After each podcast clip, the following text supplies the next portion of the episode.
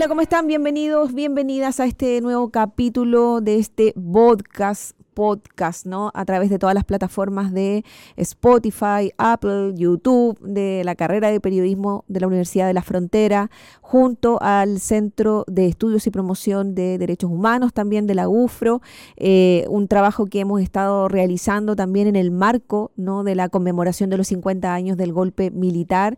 Y en este capítulo tenemos nuevamente un invitado y también alguien que por supuesto ya es parte de, de, de la realización de estos eh, trabajos, de estas piezas audiovisuales hoy día, ¿no? Nicole Drulli, quien es eh, eh, coordinadora también del centro. ¿Cómo estás, Nicole? Gracias por estar de nuevo con nosotros. Y también Carlos Oliva, de la agrupación de familiares de detenidos desaparecidos y ejecutados políticos de la Araucanía. Hechas las presentaciones, gracias por estar aquí hoy. bueno, nos pueden escuchar, como bien les decía, a través de todas estas plataformas, a cualquier hora del día. Y yo creo que siempre es importante, como lo hemos dicho en los capítulos anteriores, reflexionar, analizar. Eh, y como bien dice el, nombre, ¿no? Eh, construir a través de la memoria y nuestras, la historia ¿no? de nuestro país. Carlos, bueno, agradecerte eh, también hoy día estar con nosotros, pero contanos un poco también de tu historia, ¿no?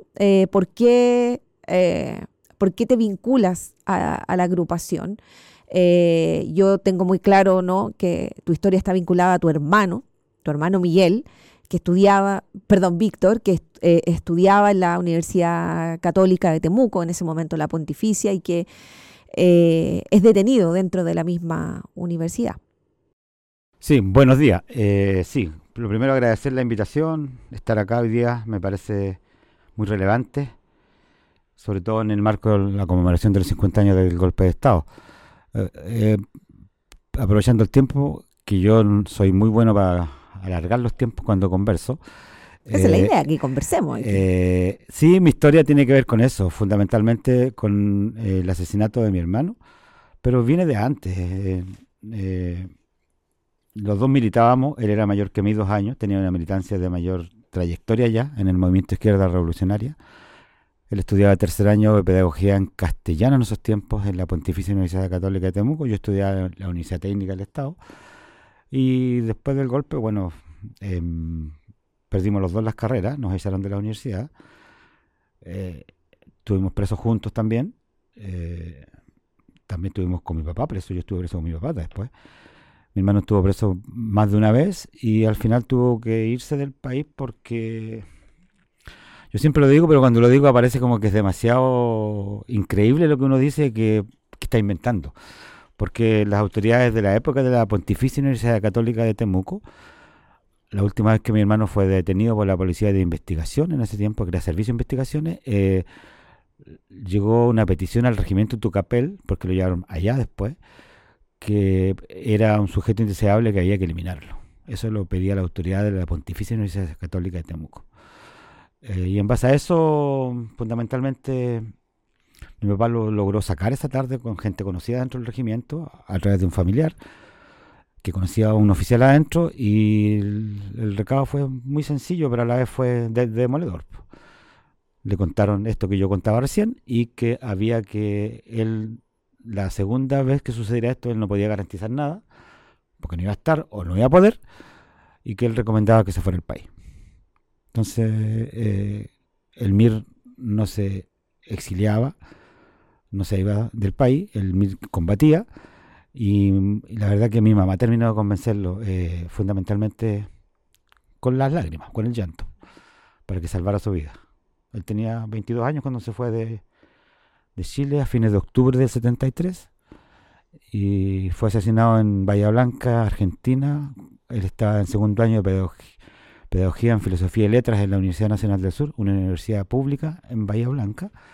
Fue asesinado el 2 de julio de 1975 por una patrulla, una patota, patota se le dice en Argentina, de civiles que componía la Alianza Anticomunista Argentina, que era la, tristemente famosa Triple A, eh, que fue secuestrado del centro de Bahía Blanca dos, de la tarde y apareció su cuerpo en las afueras de Bahía a las 5 de la tarde con casi 40 impactos en el cuerpo. Para quienes a lo mejor no, no vivimos esa época, ¿no? Em, tú estás contando que él se va exiliado a Argentina y allá la, eh, digamos, la fuerza policial, ¿no? Argentina lo asesina. Es decir, tras, él era, estaba fichado, si lo queremos decir de alguna manera, ¿no? E incluso fue eh, traspasando la cordillera. Así es, así fue. Sí, así fue. Eh, volviendo un poquito a la pregunta anterior para enlazarla con lo que me haces ahora, tiene, es por eso que yo participo en la agrupación de familiares yo después me tuve que ir, yo me iba de Chile, al final me quedé en Iquique, desarrollé mi, mi, campo, mi trabajo laboral en Iquique, estudié en Iquique después en la Universidad Arturo Prat en la noche, eh, y eh, volví a Temuco el 2001, pero en Iquique eh, también yo participé en los tiempos de, de dictadura, volví a estar preso un par de noches por ahí. Em, participé en la agrupación de familiares de allá de Iquique y también en una agrupación cultural que existía allá, que, donde se hacía resistencia a la dictadura. Hablo básicamente de la década del 80. Organizamos la primera protesta en Iquique el año 83, cuando la organizaba el Comando Nacional de Trabajadores en Santiago a nivel nacional. Estaba Rodolfo Seguel, Manuel Busto, Ernor Flores, por los que me acuerdo. Y, yo volví a Temuco el 2001 y apenas llegué, mi papá me dijo, acompáñame, tenemos reunión de la agrupación, y él después dijo, ya ahora sigues tú, yo me voy, o voy a ir menos. Eh, yo me integré básicamente, pero yo me integro a la agrupación de familiares en Temuco por una razón muy simple. Primero por un objetivo político. O sea, nosotros, nuestra familia, mi hermano, mi papá y yo, éramos hombres políticos y somos hombres políticos. Eh, por lo tanto, aquí eh, no es tan solo desde la nostalgia y desde la pérdida, también desde ahí, pero básicamente a, mí me mueve una acción política, es decir, aquí fue el Estado que envió los derechos humanos de todos y todos nosotros. Mi hermano fue asesinado en Argentina, pero yo lo comprobé después, lo ratifiqué. Eh, con las investigaciones que hice y cuando he ido a Bahía Blanca, por eso es que yo participo en la agrupación y por eso sigo participando hasta hoy día, porque yo creo que no, que no queremos una sociedad donde estos hechos vuelvan a suceder en ninguna parte de Chile ni del mundo, donde eh, por ideas políticas o por acciones políticas, eh, yo cuando estuve preso nunca me acusaron de nada. No me llevaron a ningún tribunal. Perdí la carrera. O sea, fue una, como dicen los antropólogos, los sociólogos, fue una L en mi vida, me cambió el sentido de vida para siempre. Eh, solo por tener una posición, por querer crear una sociedad distinta a la que teníamos y a la que tenemos.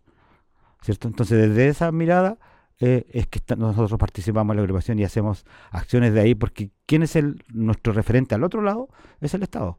Y eso ya es una acción política. A lo mejor no es una acción política militante de un partido en particular, pero sí es una acción política en el sentido que estamos impetrando al Estado de Chile que cumpla sus compromisos internacionales, que haga verdad, que haga justicia en Chile, que eduque y forme memoria, cosa que no ha hecho nuestra sociedad, porque si no, no tendríamos la sociedad y el sujeto social que tenemos hoy día en Chile. Bueno, y ahí vamos a profundizar un poquito más en la conversación, pero Nicole, tú también eh, eres parte de Memoria Viva, ¿no? Eh, hoy día, eh, con una, o sea, no hoy día, ¿no? Con una, desde hace mucho rato también tú con la historia cruzada también de lo que estaba contando Carlos, que tiene que ver con esta búsqueda o también desde no solo de lo emocional, decía, ¿no? Porque hay una convicción política que es importante no olvidar y eh, eh, eh, perseverar en la justicia. cuéntanos un poco también de, este proyecto de memoria viva que también de alguna manera tiene ese fin. Sí, bueno, yo soy retornada, se puede decir volví del exilio, me fui el 76 y volví el 2005, 2006 creo. Em, y durante diferentes países en que viví, nosotros junto a mi familia estuvimos siempre, fuimos parte de la agrupación y siempre de movimientos de resistencia a la dictadura. Eh, yo, al igual que Carlos, cuando le explica, soy una persona política, eh, fui militante muchísimos años hasta que eh, el partido donde estaba se desmoronó. Em, y estando en, eh, yo siempre trabajé el tema de los registros de la represión, cuando estuve, y de los registros también de la información pública sobre la represión. Eh, lo hice a un nivel bastante primario cuando estuve en Argelia, luego estando en Cuba trabajé mucho en análisis de la represión Y em, finalmente cuando llegué a Inglaterra, eh, seguí, seguí em, rearmé la agrupación porque la agrupación se había desarmado em, y, y, seguí trabajando en esto que era una necesidad que yo tenía de acumular información, sistematizarla, etc. esto lo hice antes de, de estudiar bibliotecología y, y, archivista, que es lo que soy. entonces pero ya yo entendía que la información tenía que estar preparada de una forma que pudiera ser utilizada. Ahora, em, durante ese tiempo, eh, el año, yo me integré muy rápidamente a, la, cuando empezó a utilizarse el Internet. Em, y durante ese tiempo empecé yo a tratar de, eh, aprendí a publicar en el Internet y traté y empecé a publicar cosas sobre Jacqueline, sobre las detenidas desaparecidas mujeres, luego integré a los hombres. Y en ese proceso Em, eh, bueno, Pinochet fue ah, gozando de, los títulos que nunca los perdió durante la concertación, que fue de expresidente eh, de la República y senador designado y ex comandante el jefe. Él fue de vacaciones a Inglaterra y ahí afortunadamente se enfrentó con la realidad fuera de Chile, donde había todo un movimiento, había todo un movimiento justamente y que consideraba que era un criminal, etcétera. Y ahí em, todas las personas que estábamos activas en Londres en diferentes instancias eh, empezamos a trabajar juntos y necesitamos mucha información con respecto a las víctimas porque nosotros el día siguiente, estando él en la clínica, eh, durante la noche yo empecé con el material que tenía a hacer eh, pancartas para poder llevar algo con los rostros de las víctimas. Y eso fue una tarea que nunca terminó. Em, entonces yo tenía un montón de registros documentales, etcétera, que me permitían, ya tenía mis listas, etcétera, en ese momento antes de las comisiones. Eh, em, antes de la, eh, solo con las comisiones, no había mucha información, excepto el, la, la, información que teníamos anterior nosotros, y después las comisiones RETIC, bueno. Y nosotros empezamos a trabajar con eso y empezamos a ocupar todo lo que era el cúmulo de información sobre las víctimas, sobre la represión, sobre sus crímenes, sobre los criminales, como parte de la eh, difusión hacia la sociedad eh, británica con respecto a la necesidad de que Pinochet fuera juzgado. Durante ese proceso también yo eh, cambié mi sitio web que tenía muy pequeño y creamos Memoria Viva. Esto fue 99-2000 y trabajamos en forma colectiva con los compañeros con que estábamos trabajando para poblar eh, Memoria Viva. Eh, en ese momento salieron a la luz otros sitios web que tenían información de víctimas y que se crearon en el momento, en la coyuntura que existía de Pinochet, pero que no duraron más de uno o dos años todavía se mantiene activo. De hecho, www.memoriaviva.com es el sitio de que hace mención eh, Nicole. Pero ya que tú lo mencionas, eh, bien interesante lo que comentas. Claro, justo te tocó estar en Londres, ¿no? Cuando Pinochet es eh, detenido en, esta clínica primero, en, primera instancia. ¿Cómo, cómo, ¿Cómo fueron esos día a día? ¿Cómo, ¿Cómo fue esto de organizarse, como decías tú, hacer las pancartas, ir afuera? Me imagino, había mucho resguardo, me, me, recuerdo también, y mucho interés mediático, ¿no? De lo que estaba pasando ahí en la London eh, clínica. Entonces, eh, ¿cómo, ¿cómo, fue eso? ¿Cómo fue vivir el día a día de, esta, de estas manifestaciones públicas allá? Bueno, para nosotros. Y encontrarse también con otros Para nosotros fue un regalo.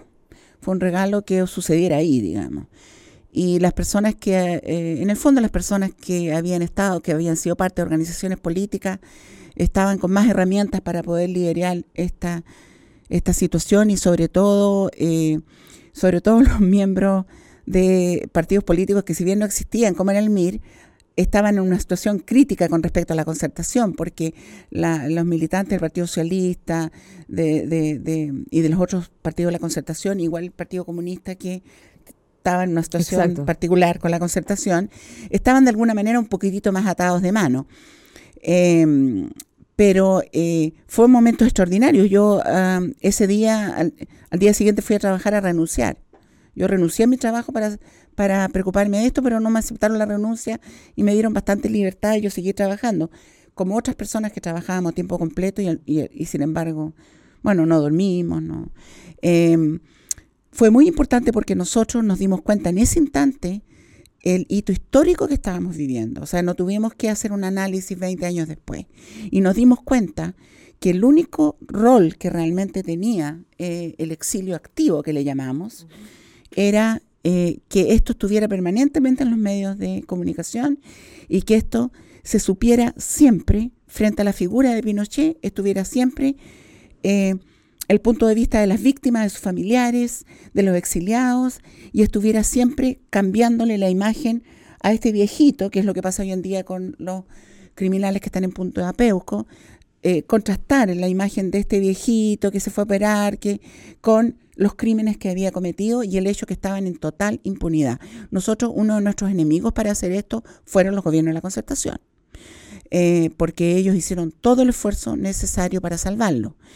Em, pero afortunadamente nosotros, como ya habíamos creado los exiliados lazos con el país que vivíamos, tuvimos mucho acceso a los medios de comunicación e hicimos, nosotros nos comprometimos y lo hicimos todos los días un, un evento noticioso. Entonces hacíamos cosas que fueran gráficas porque las cámaras querían tomar algo gráfico, hacíamos performance en el fondo. Eh, porque queríamos la... Y fue... Em, en los análisis de las personas que participaron ahí, los organismos internacionales, el grupo de abogados, etcétera, ellos siempre dijeron que Pinochet había estado preso, que fue el único tiempo que estuvo preso en su vida, 503 días, solo por el exilio activo en Inglaterra y en Europa que nos vino En el fondo, la presión que ustedes como agrupaciones ejercieron eh, a nivel internacional también, digamos, ¿no? Y como bien decías tú en ese momento, utilizando eh, de aliados, digamos, de alguna forma, a los medios internacionales que estaban haciendo cobertura ahí. Y ahí, Carlos, bueno, la idea es que si tú quieres también poner un tema o conversar, hacerle una pregunta a, Nicole, por favor. Quiero decir dos cosas. dale, por favor. Una, eh, que yo suscribo plenamente lo que dice la mirada que plantea Nicole. Eh, yo creo que eh, aquí eh, siempre se ha intentado instalar una especie de empate, en el cual te presenta la versión A y la versión B, pero en este caso en el tema de violaciones de derechos humanos, una dictadura que tuvo el tal nivel de represión, que de alguna manera es un ícono mundial de la represión, que como fue la dictadura entre el 73 y el 90 en nuestro país, es decir, no puede implantarse una, una, una perspectiva de tratar la noticia como un empate, versión A, versión B. Eso me gustaría, si tengo un tiempito más adelante, referirme a eso. Y lo otro que quiero decir, que Nicole es muy modesta. Ella, ella no está haciendo mención al rol protagónico que tuvo en el piquete de Londres durante, durante los 500 y tantos días que estuvo Pinochet en Londres. Hay una película ficcionada, es allá, que retrata el trabajo de Nicole Drugy en esos 500 y tantos días en Londres. Esas dos cosas quería mencionar respecto a esto. Ahí, bueno, Nicole, hay un reconocimiento también por parte de, Carlos y que en el fondo yo creo que muchas de las agrupaciones eh, a nivel nacional, no solamente en la región, reconocen eh, lo que tú también simbolizas en la búsqueda de la justicia y también de la verdad y la reparación de alguna manera. Y lo que tú manifestabas, eh, Carlos, me parece importante en relación a cuál es la responsabilidad o cómo hoy día se está hablando del, de, ya que estamos haciendo memoria, ya que estamos haciendo de alguna manera análisis de estos 50 años, tú hablabas de este, esta suerte de empate, ¿no? Como que de alguna manera se quiere plantar este mensaje o esta discusión a nivel de los medios, a nivel también de la discusión a lo mejor en la mesa, ¿no? Familiar. Em, y nos lleva a una palabra que hemos estado hablando también, que tiene que ver con el famoso negacionismo. ¿no? Cuando de alguna manera se trata de decir, oye, pero aquí eh, el gobierno o las actividades de los 50 años se quiere, no se quiere mostrar, por ejemplo, cómo llegamos a este golpe, ¿no? ¿Qué pasó anteriormente? O en el fondo tratar como de poner a las víctimas hoy día ya casi como en este papel de, victimario. No sé si tú tienes la, ustedes tienen la misma sensación y por el otro lado de el mal uso del concepto del negacionismo. Porque el negacionismo también es manipular una eh, es la manipulación de la de los hechos históricos, eh, como lo que pasa, creo que el ejemplo mejor es el tema del holocausto, ¿no? Entonces, aquí no hay, creo que incluso el, concepto se está mal utilizando. No, no sé qué opinan ustedes. Sí, eh, disculpa, Nicole. Eh, yo la verdad que tengo desde hace mucho tiempo, bastante tiempo, una pésima opinión o una mala opinión de la labor de la labor de los medios en general y de los periodistas en particular. Yo entiendo la situación, no, no vengo de otro planeta, eh, asumo la realidad, los periodistas estudian y tienen que trabajar. Pero yo creo que eh, eh, están renunciando prácticamente a todo su, su compromiso ético. Están desempeñando su labor profesional desde el punto de vista solo de, del mercado. Es decir, le interesa que le paguen el sueldo y no les interesa eh, que ellos tienen una responsabilidad que va mucho más allá que cualquier otro trabajo. Lo digo porque mi hija también es periodista. Eh, por lo tanto, conozco algo de la situación y, de lo, y, de lo, y de lo que se les enseña en las universidades. Pero resulta que después cuando salen a la realidad, los periodistas quedan entregados, algunos mansamente, a, a lo que el medio o la línea editorial del medio que les dio trabajo tienen que hacer. Voy a poner un ejemplo. Tengo varios ejemplos. Hace 15 días atrás, en la región, la mesa interministerial de, de conmemoración de los 50 años, donde hay varias secretarías ministeriales acá funcionando, en esa, nos invitaron al lanzamiento de su cronograma de actividades, desde la institucionalidad. Nosotros le facilitamos un montón de material para que ambientaran el lugar donde iban a hacer la situación. Y resulta que cuando parte el punto de prensa, nosotros éramos yo er, era público, eh, un periodista de acá de la región le empieza a preguntar al delegado presidencial solo materias exclusivas a seguridad, a la realidad regional. Yo entiendo que es un tema, entiendo que es importante, pero aquí quienes habían convocado, ahí donde yo, yo puedo equivocarme, quienes habían convocado eran la mesa interministerial para lanzar el cronograma de los 50 años del golpe. Y resulta que se, habló de, otro tema, hubieron cuatro o cinco preguntas reiteradas sobre lo mismo. El delegado presidencial no enderezó la, la, hacia el objetivo que, se había buscado allí. Y yo en un momento dado me vi superado y encaré al periodista. ¿Cierto? Porque ya es demasiado, es demasiado. Es demasiado esta política de someter en los temas de derechos humanos, de violación a derechos humanos, por ejemplo, lo que sucedió en la dictadura, eh, someterlo a, al solo al mercado, someterlo solo a la polémica, someterlo solo a la a reaccionar. Carlos, ¿qué dices tú de la reacción? Yo tengo que dar una reacción respecto a alguna barbaridad que dijo otro. Finalmente es simplificar. Es simplificarlo, es vaciarlo de contenido y someterlo solo al negocio o a la industria Sí, pero yo creo, yo nunca ocupo el término negacionismo, no lo voy a ocupar, porque yo encuentro que es una falsa polémica lo que está pasando en Chile. A, eso voy. O sea, el negacionismo existe cuando el Estado se ha hecho cargo de em, una verdad oficial. Como en Alemania, como en Francia, hay una verdad oficial. La verdad oficial es que fueron invadidos por eh, el ejército de la Wehrmacht, que estaba siendo controlado obviamente por el partido nazi, que tenía un propósito eh, étnico, etcétera, ya llegaron, eh, se hicieron, asesinaron, echaron a la gente, llevaron a personas a campo de concentración, etcétera, etcétera. Esos estados, eso es, lo que se enseña en los colegios, esa es la, esa es la verdad. Entonces, si alguien sale diciendo, bueno, en realidad no, se hicieron muchos avances cuando vinieron, estuvieron, estuvo, estuvo Alemania eh, eh, dominando, digamos, y se hizo esto. Alguien, oye, pero mira, sí. Pero esto no existe en Chile, porque en Chile la dictadura militar nunca fue derrotada. Lo que pasó en Chile, y a la gente le carga esto, pero es la verdad, es que Pinochet entregó el poder. Cuando la dictadura no era más viable porque ya no tenía el apoyo internacional, porque a Estados Unidos ya no le convenía, eh, porque a la, a la riqueza chilena... había dejado de ser funcional para el exacto, de Estados Unidos. Y cuando la riqueza chilena, la oligarquía chilena, ya no le convenía la dictadura porque le estaba quitando mercados, porque... Entonces, ya, ok, suficiente. Entonces, incluso pusieron, la oligarquía puso presión en los militares Los militares ya se habían acostumbrado al poder y ya habían hecho relaciones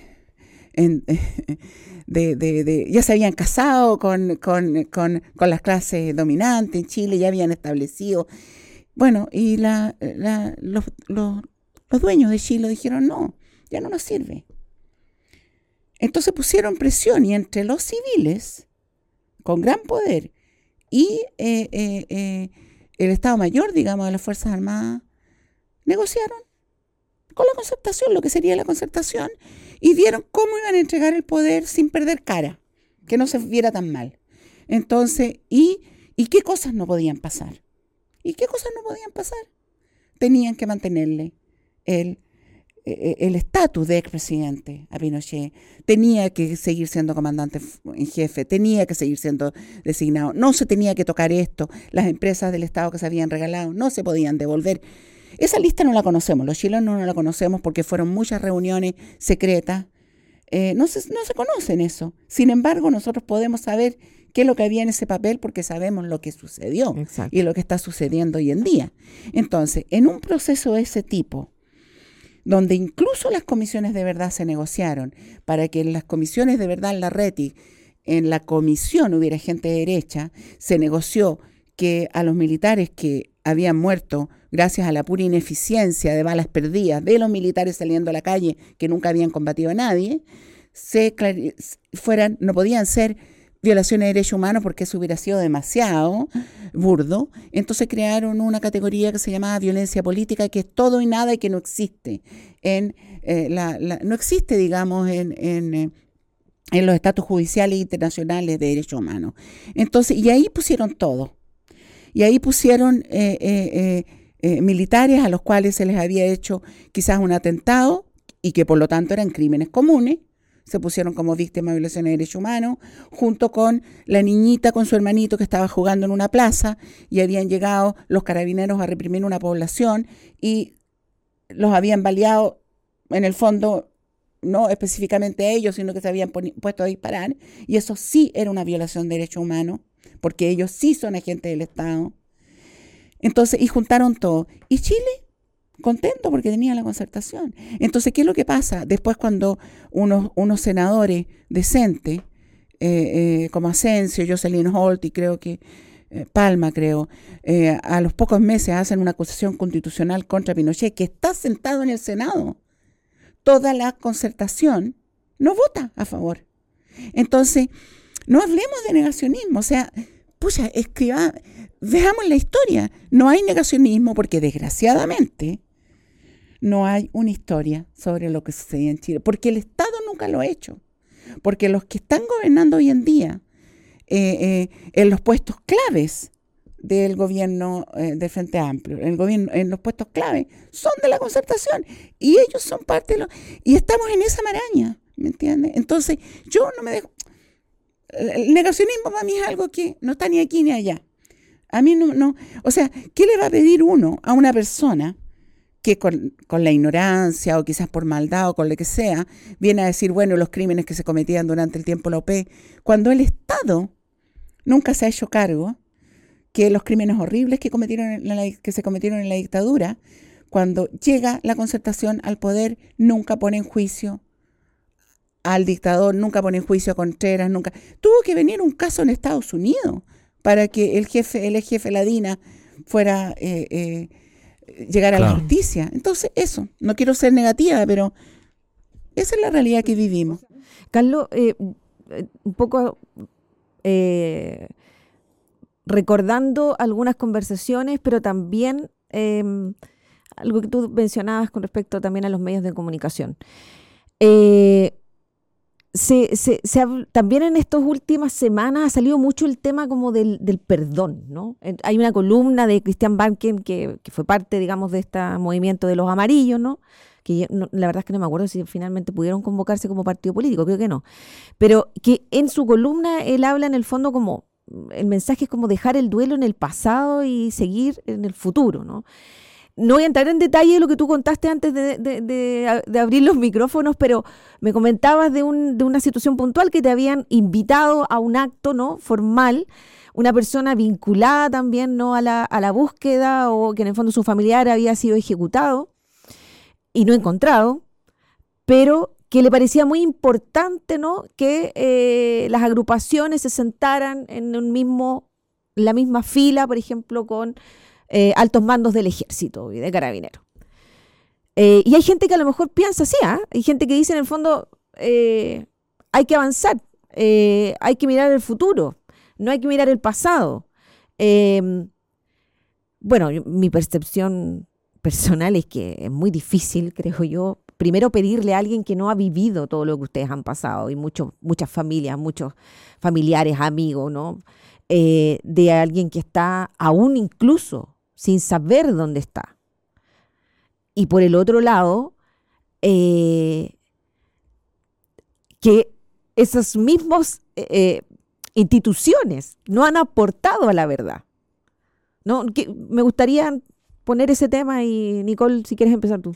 Sí, bueno, es que yo creo que es la falacia que se hace como estándar y que llega a un punto que ya se repite y nadie se preocupa realmente de pensarlo.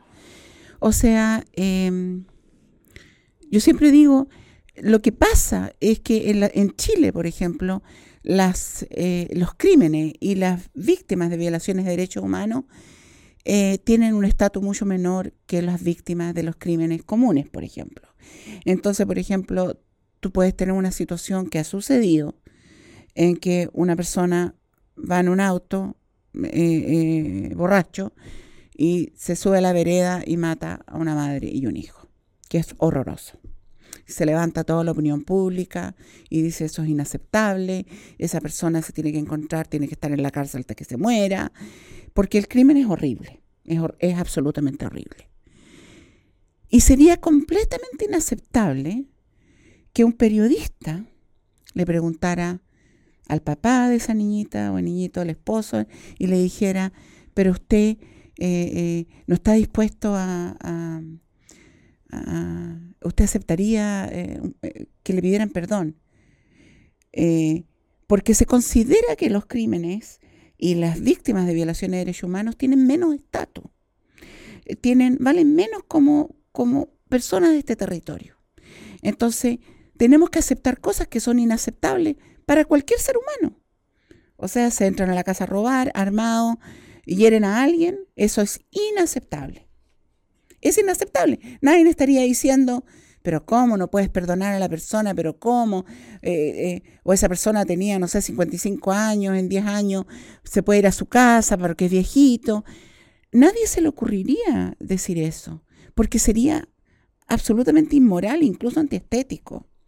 Pero sin embargo, hasta el día de hoy nos preguntan eso. Y hay cosas terribles porque se hablan, se hablan de, pero es tiempo de perdonar. Pero resulta que en la vida real, cuando uno sale a la vida real, el, eh, la gente no perdona. La gente acepta el perdón que se le ofrecen. O sea, si uno piensa que alguien ha hecho un error contigo, tú no vas a decirte perdono si la persona tú ni siquiera sabes si se está arrepintiendo lo que hice. Tú esperas que la persona que hizo algo contra ti, si es que la persona tiene una cierta ética, si es que es una persona proclive a hacer eso, te dice, sabes qué, me siento mal, eso no debiera haberlo hecho, te pido disculpas, te ofrezco mis disculpas y tú puedes o no aceptarla, pero no hay ningún caso de familiares de detenidos desaparecidos, ejecutados políticos, de sobrevivientes de prisión y tortura, exilio forzado, relegación interna, exonerado, que haya venido la otra parte y haya dicho, es horrible lo que, lo que contribuía a hacer, eh, pido perdón. ¿Ok? Porque en el fondo, y aquí nos vuelve un poquito a la falsa, digamos, el falso precepto de negacionismo, está absolutamente estudiado que lo que reduce la ocurrencia de los crímenes, porque en este momento está esa idea de las garantías de no repetición, que suena terriblemente lindo, y la gente entonces hace cosas de memoria para las garantías de no repetición. No hay ningún efecto en la memoria con respecto a las garantías de repetición. No existe. Es, no ha sido comprobado en ningún lugar que en un país donde hayan suficientes monumentos no vuelva de nuevo a cometerse violaciones de derechos humanos. Con las violaciones de derechos humanos pasa lo mismo que pasa con los crímenes comunes. Si tú quieres que haya menos eh, robos en las casas o asaltos en las casas, ¿tienes que subir las penas? No, se ha demostrado que no tiene mucho eh, efecto. tienes que asegurarte que las personas que lo hicieron son identificadas, son llevadas a la justicia, son juzgadas y tienen un- una pena proporcional de acuerdo a, ¿no cierto?, a la normativa jurídica que tenemos. Ese es el único elemento que puede bajar el nivel de crímenes. Nosotros decimos que las violaciones de derechos humanos, las únicas garantías de no repetición que tienen chance de- de ser efectivas es justamente el ejercicio pleno de la justicia, que como decía Carlos en otra cosa, ya no hubo.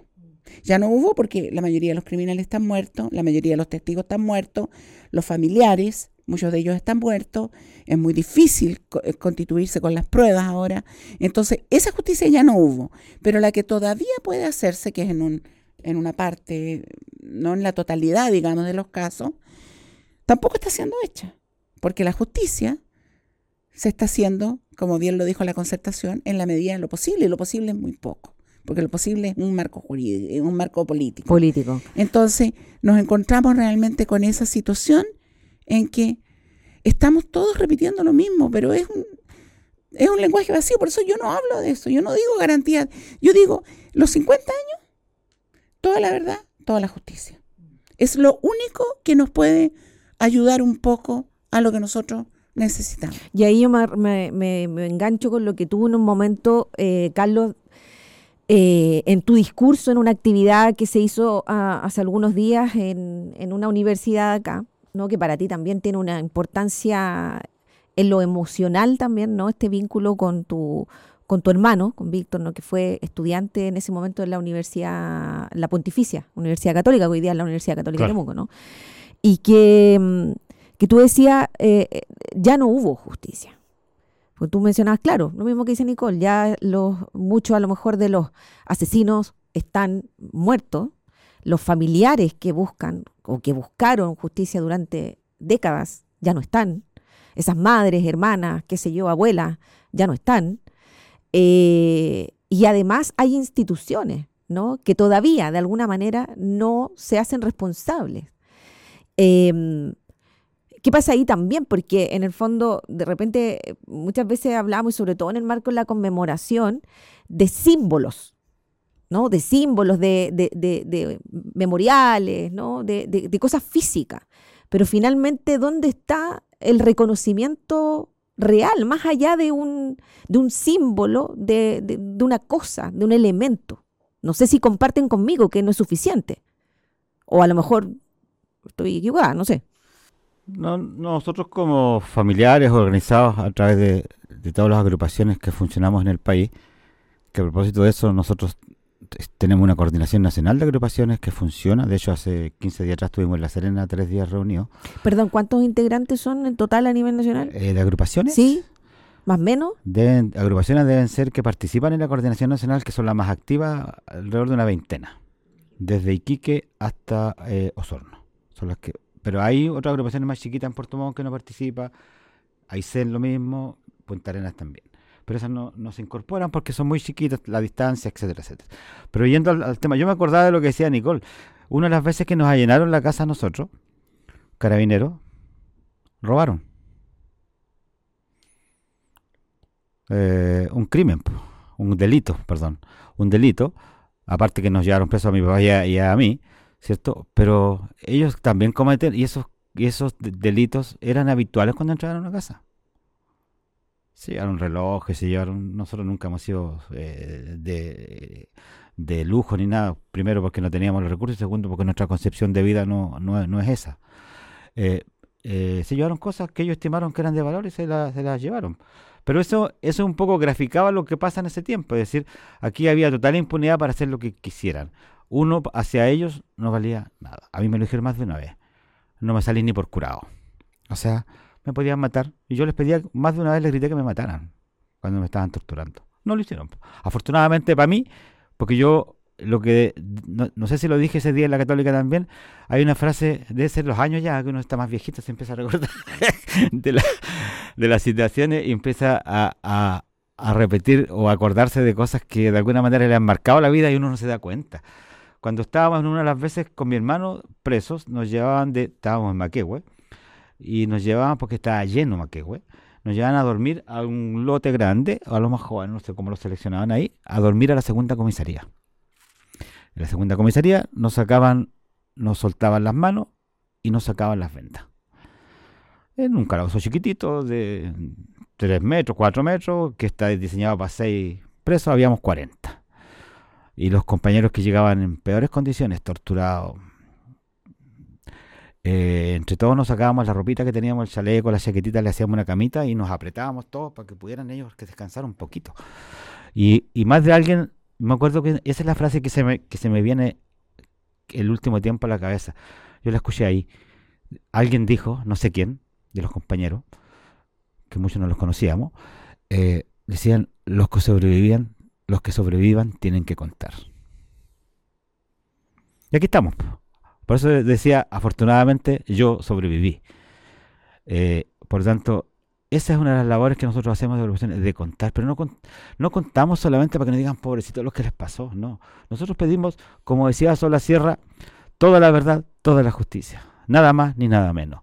Porque evidentemente la única manera que podemos aportar a salir de este horror que vivimos, vivió toda la sociedad, que para nosotros fue más fuerte porque fuimos lo vivimos, yo lo vi directamente y también asesinado a mi, mi hermano, pero la única manera de salir de esto de una manera propositiva, intentando construir, es mirar esta realidad de frente. No le tengamos miedo, si esto pasó, no porque miremos para el lado, no pasó, pasó. Y si uno no la enfrenta, nunca vamos a ser capaces de emerger de allí con una mejor sociedad. Tenemos que aprender de esto. Y, nosotros queremos que se aprenda desde el ordenamiento, la normativa, como nos hemos constituido como sociedad, eh, desde el punto de vista político, desde el punto de vista de justicia, desde el punto de vista ético. O sea, aquí tiene que funcionar la justicia. No lo hizo oportunamente. No lo hizo oportunamente. Es cierto, ya no fue la justicia completa porque por lo que explicaba Nicole recién.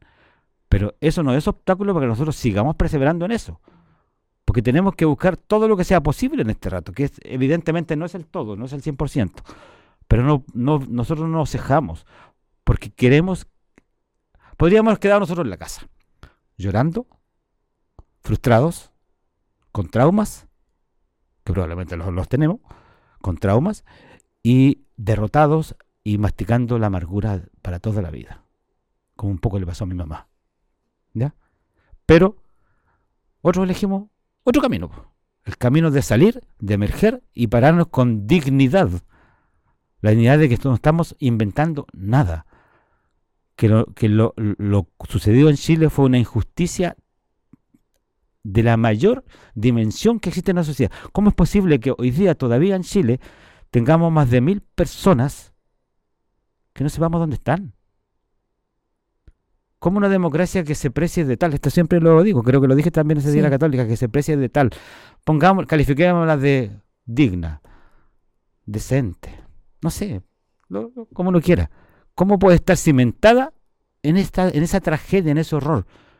Esta sociedad está parada y en esta democracia que se dice, para mí es una pseudo democracia, es una pantomima de democracia. Eh, está parada en ese, entre otras cosas, entre esa, entre esa realidad. Porque es irredarguible eso. Nadie puede desmentir que estamos parados sobre, sin saber lo que pasó definitivamente con más de mil ciudadanos, ciudadanas chilenas, y no sabemos dónde están. Y nos piden que perdonemos. ¿A quién perdono? ¿Cómo lo perdono? Si ni siquiera me lo han pedido. De ahí yo veré si perdono o no. Yo no voy a perdonar. No voy a perdonar, aunque me lo pidan. De hecho, yo siempre he dicho, siempre lo dije, si a mí me dan un ejemplo bien grosero, si a mí me dicen, mira, estos son los que mataron a tu hermano, que ya los conozco, los vi, los escupí en Bahía Blanca, cuando entraron a juicio. Si me dicen, ellos son los que mataron a tu hermano, aquí tienes un arma, dispárale. Y yo no les disparo. No les disparo. Porque yo creo que esa es la diferencia. Nosotros hemos aprendido a tener un comportamiento, no sé si decir ético, no quiero ponerme, dármelas de que estamos eh, dando clases de, moral y que estamos por una supremacía moral que otros no. Pero la vida, lo que nos ha tocado vivir y nuestras convicciones nos, hacen ser eh, un poquito diferentes. En lo demás somos bien iguales. Nosotros reímos, lloramos, echamos la talla, eh, nos gustan distintas actividades, me gusta mucho el fútbol, me gusta hacer deporte, todavía lo hago, eh, me gusta la música, tenemos cosas como todos otros, pero en esto tenemos una diferencia. Y eso es lo que nos mantiene en pie y eso es lo que nos hace persistir en aportar. Nosotros no, no lo hacemos desde la nostalgia. Nosotros lo hacemos desde, si hacemos ejercicios de memoria, si buscamos verdad y justicia, es para aportar a una sociedad. Contribuir. Qué importante lo que dices tú, Carlos, en el fondo de que aquí no, no, el estar, el permanecer, el buscar, el perseverar en la búsqueda o en, en, hablar de estos temas, la búsqueda de la justicia, eh, no es desde la nostalgia. Aquí me imagino que también hay un tema emocional muy potente en la historia de ustedes dos y de mil, miles y miles de familias, pero eh, hay una decisión, ¿no? Como bien dices tú, de aportar a que esto no ocurra de nuevo, ¿no? de, de de aportar desde lo, de lo propositivo, desde la vida, del amor a la vida, lo que yo, lo que yo leo de tus palabras en el fondo aquí, como nosotros decidimos, em, cuando él decía, tu, el compañero que, con el que tú te encontraste en ese momento de reclusión y de tortura, eh, los que sobrevivan, cuéntenlo, eh, desde, la, desde el amor a la vida, no desde la búsqueda o de la permanencia de la existencia em, eh, porque hay rencor, porque hay odio. Que me imagino que en algún momento, no lo sé, eso me imagino es muy personal, que en algún momento... Y humano también, ¿no? Y humano, ¿no? Que en algún momento eso ocurre y pasa y se siente.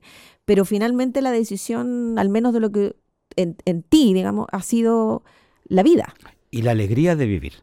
Yo vivo alegre, todos los que me conocen tengo un humor muy negro, muy especial, pero siempre ando con mi humor. A lo mejor es un escudo que tengo, ¿cierto? Puede ser. Eh, pero eh, la alegría de vivir, de estar contento, cada día que uno vive uno debe estar contento porque sobrevivimos. Yo soy sobreviviente y muchas y muchos somos sobrevivientes de la, de, la prisión política, de la tortura, de las pérdidas de nuestros compañeros, entre los cuales está mi hermano, y muchos, y, varios que yo conocí aquí en Temuco. Fui compañero de algunos de ellos también, en la Universidad Técnica del Estado, militando también con, otros. Pero desde esa mirada hay una alegría de vivir, aportar, y no quedarnos eh, sumidos en el dolor. Voy a contar un hecho que hace un ratito lo estábamos conversando. Una, cuando tú hablabas de, del odio y de la venganza. Una vez le, estábamos en una reunión con el presidente de la Corte de Apelaciones de, su época, ahora unos 10 años atrás. Nosotros le mandamos una carta por una razón, creo que era porque habían aplicado la media prescripción, y él, a través de su secretaria, tomó el teléfono, tomaron el teléfono y dijeron, ¿por qué no vienen a conversar con él? Y fuimos como directiva. Nicole también estaba.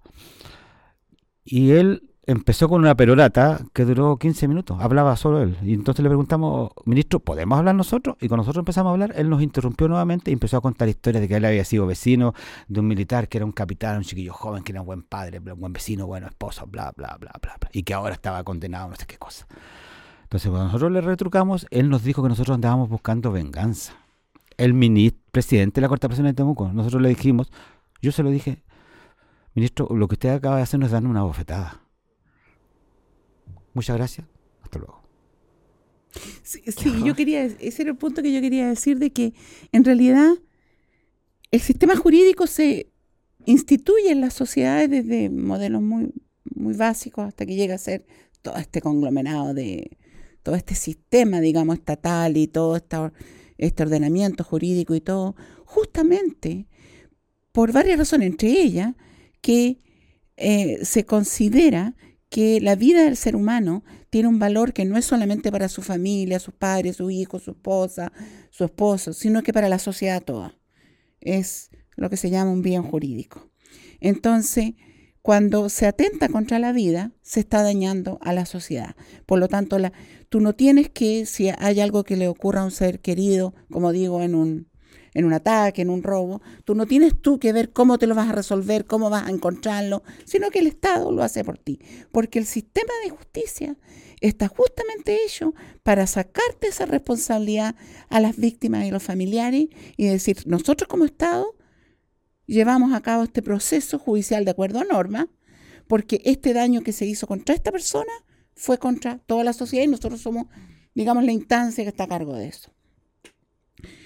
Entonces, no está ya la, la, relación directa que podía existir a nivel tribal, en que tú con tu familia ibas y le pegabas a la otra familia y había, ya, esto se arregló. Eso ya no existe. Nosotros vivimos en una sociedad moderna. Para eso está el sistema judicial, para eso está el sistema de policía, etc. Entonces, cuando, cuando está esa, esa relación en que te hacen tener como esa intimidad con las personas que crearon ese daño horroroso en tu familia, en ti misma, eh, están como destruyendo todo lo que hay de la sociedad moderna. La sociedad moderna es así. El Estado te protege. Cuando el Estado no te protege y te vulnera, el Estado se hace responsable. El Estado tiene obligaciones. Y eso está siendo ignorado completamente en el relato natural de la gente. Pero lo otro que yo quería simplemente irme un poquito a Memoria Viva y al piquete de Londres, y yo agradezco la opinión de Carlos, pero yo quiero decir que las cosas a nivel de movimiento social, de agencia social, se logran porque se logran en el colectivo. Y como todos los colectivos son humanos, hay personas que son más buenas o que le gustan más algunos elementos, hay otras que... Pero yo recuerdo los tiempos del, del piquete de Londres, lo recuerdo, eso sí, con mucha nostalgia, porque todos los momentos en que nosotros hemos podido hacer como una resistencia activa son momentos de felicidad para nosotros, porque no siempre hemos tenido la oportunidad. Entonces, pero yo recuerdo eh, eh, estando hasta muy tarde en la noche frente a la Plaza del Parlamento en un invierno londinense, digamos que horroroso, y, eh, y de todo, o sea, personas que, que preparaban las pancartas, personas que traían la prensa, personas que daban entrevistas en diferentes, todos de nuestro piquete, personas que nos traían todas las noches dos militantes de, de partidos políticos eh, de la UP, digamos, dos militantes que habían sufrido exilio forzado, prisión política, tortura, eh, asesinato de amigos, pues ellos venían todas las noches a darnos eh, sopa, una sopa caliente y todo eso. Que nosotros no habríamos podido porque nosotros íbamos directo al trabajo para allá. Y después, la ayuda del exilio europeo, movilizado del exilio de otros lugares que llegaban en buses a ayudarnos. O sea, yo creo que cuando se escribe la historia del exilio como parte de la resistencia a la dictadura, esos son momentos de luz, son momentos en que, en que a diferencia de otros momentos que pusimos mucho esfuerzo y no logramos absolutamente nada, en ese momento se lograron cosas. Y Memoria Viva, que llega a tener cerca de un millón de visitantes al día y que es el único sitio que existe web en el mundo donde están las víctimas, los criminales, centros de detención, etcétera, y que se usa como una, una herramienta específica y de mucha utilidad para todos los casos judiciales. Es un trabajo colectivo. Yo estoy aparte, yo estoy, yo, eh, yo soy parte de la directiva, eh, digamos, de la de esta, eh, esta agrupación y eh, yo creo contenido con respecto a las víctimas, tenemos otro compañero que crea contenido con respecto a los criminales, tenemos otra compañera que las pone al día, eh, tenemos otras personas que hacen diferentes tareas y es, un es una tarea que se construye todos, los, días. O sea, nosotros trabajamos todos los días por memoria viva, pero la gran satisfacción que tenemos, nosotros estamos haciendo el trabajo que el Estado no ha hecho. Porque este trabajo tú lo ves en Argentina hay sitios, hay más de un sitio donde están las fichas de todas las víctimas, muy detallado. Eso no existe. Eso no existe.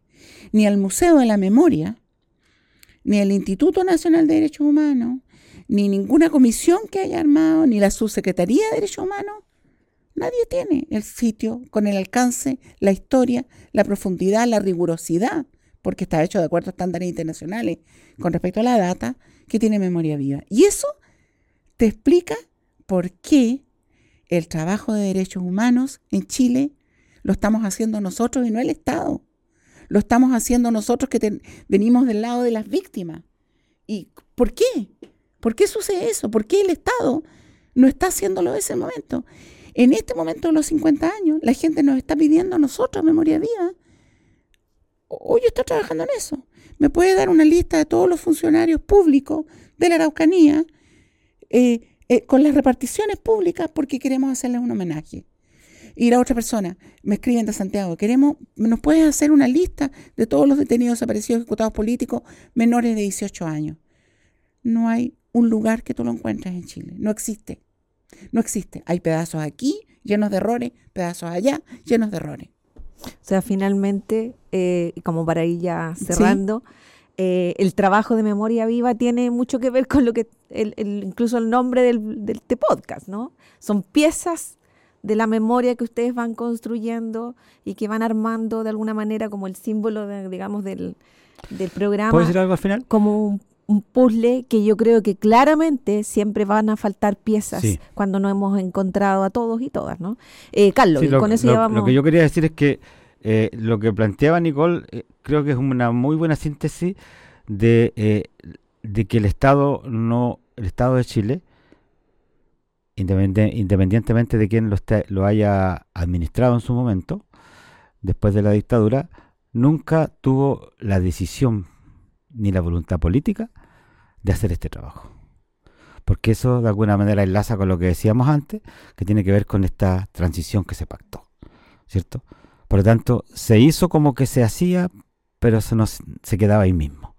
Eh, uno va con alguna autoridad, yo he estado dos, tres, con cuatro presidentes de la República, y con tres, perdón, y em, no te pueden dar un abrazo, se emocionan, te palmotean la espalda, pero tú sabes que saliendo de ahí, eh, quedamos ahí mismo donde estábamos. Palabras bonitas, emociones. Nosotros esperamos este año que sí haya una diferencia. El Plan Nacional de Búsqueda, que está ahí porque nosotros, la coordinación de agrupaciones familiares del país, lo puso en el programa del candidato Boric, en entrevista con él.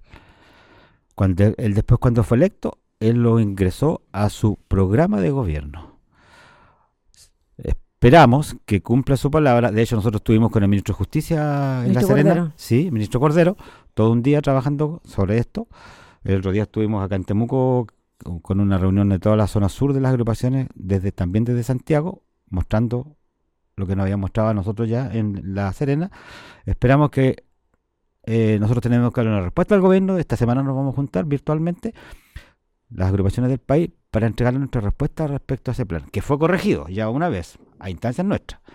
Eh, y esperamos, creo, no tenemos la respuesta definitiva todavía, tenemos que juntarnos, pero se ve bien expectado. Esperamos que si esto fuera así, el presidente de la República lo lance el 30 de agosto de este año, que es el Día Internacional de Protección a las Víctimas de Desaparición Forzada.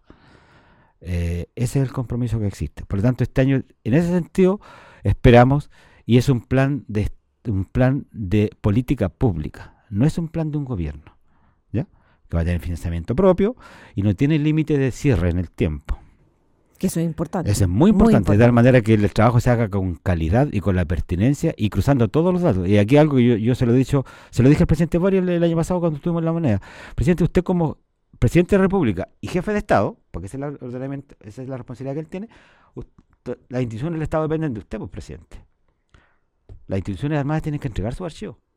Porque ahí seguramente hay mucha información respecto para saber qué pasó con nuestros familiares que no están, saber dónde están, dónde los enterraron, dónde los sepultaron, en qué, cuál fue el... Porque si uno revisa, y Nicole esto lo sabe mejor que yo, si uno revisa las causas judiciales, incluso los fallos, nadie aporta datos sobre eso. Habrá alguna excepción, muy poca. Me parece que en el caso de Tucapel Jiménez, porque eh, Arturo Herrera eh, aportó, no, se llama Arturo, pero Herrera, Herrera Jiménez aportó información, ¿cierto? Pero eh, no sabemos porque ellos nunca han asumido. Ellos lo único que intentan es zafar. Y si no zafan, piden la media de prescripción, piden rebajas por esta situación de no tiene antecedentes anteriores, bla, bla, bla. bla. Pero donde haya, y, y de ahí hay, hay, una crítica hacia la justicia. La justicia no, sea, no, no ha tenido entre sus objetivos encontrar. Solo hacer sanción sobre el crimen cometido. Pero no es la búsqueda. No es la búsqueda. Entonces, el Plan Nacional de Búsqueda, nosotros esperamos que sí pueda cumplir ese papel y sea y, los resultados sean positivos. Sabemos que probablemente no vamos a saber de todas y todo, pero hay que avanzar en esto. Y ahí tiene que haber una voluntad. En eso yo reconozco la voluntad del presidente actual. Eh, él se ha comprometido con eso y nosotros esperamos que cumpla. Así es. Gracias Carlos, gracias Nicole de nuevo. Nos vamos a encontrar seguramente en otros capítulos más, Nicole, como parte del centro también de Comemoria, que eh, vamos a conversar en las próximas semanas también de, ese, de esa iniciativa. Eh, nada, pues agradecer, eh, decirle a la gente que nos siga viendo y escuchando, porque hoy día las plataformas nos permiten ambas cosas al mismo tiempo, que estamos haciendo también este, este podcast, podcast, ¿no? Con mucho compromiso, con mucha también eh, esperanza de aportar en las nuevas generaciones sobre em, la historia de nuestro país y estas piezas de, de, esta memoria que tenemos que reconstruir. Así que agradecidas, agradecidos. Chao, chao. Nos despedimos. Que estén muy bien. Nos Muchas vemos gracias. en otro podcast. Chao, chao.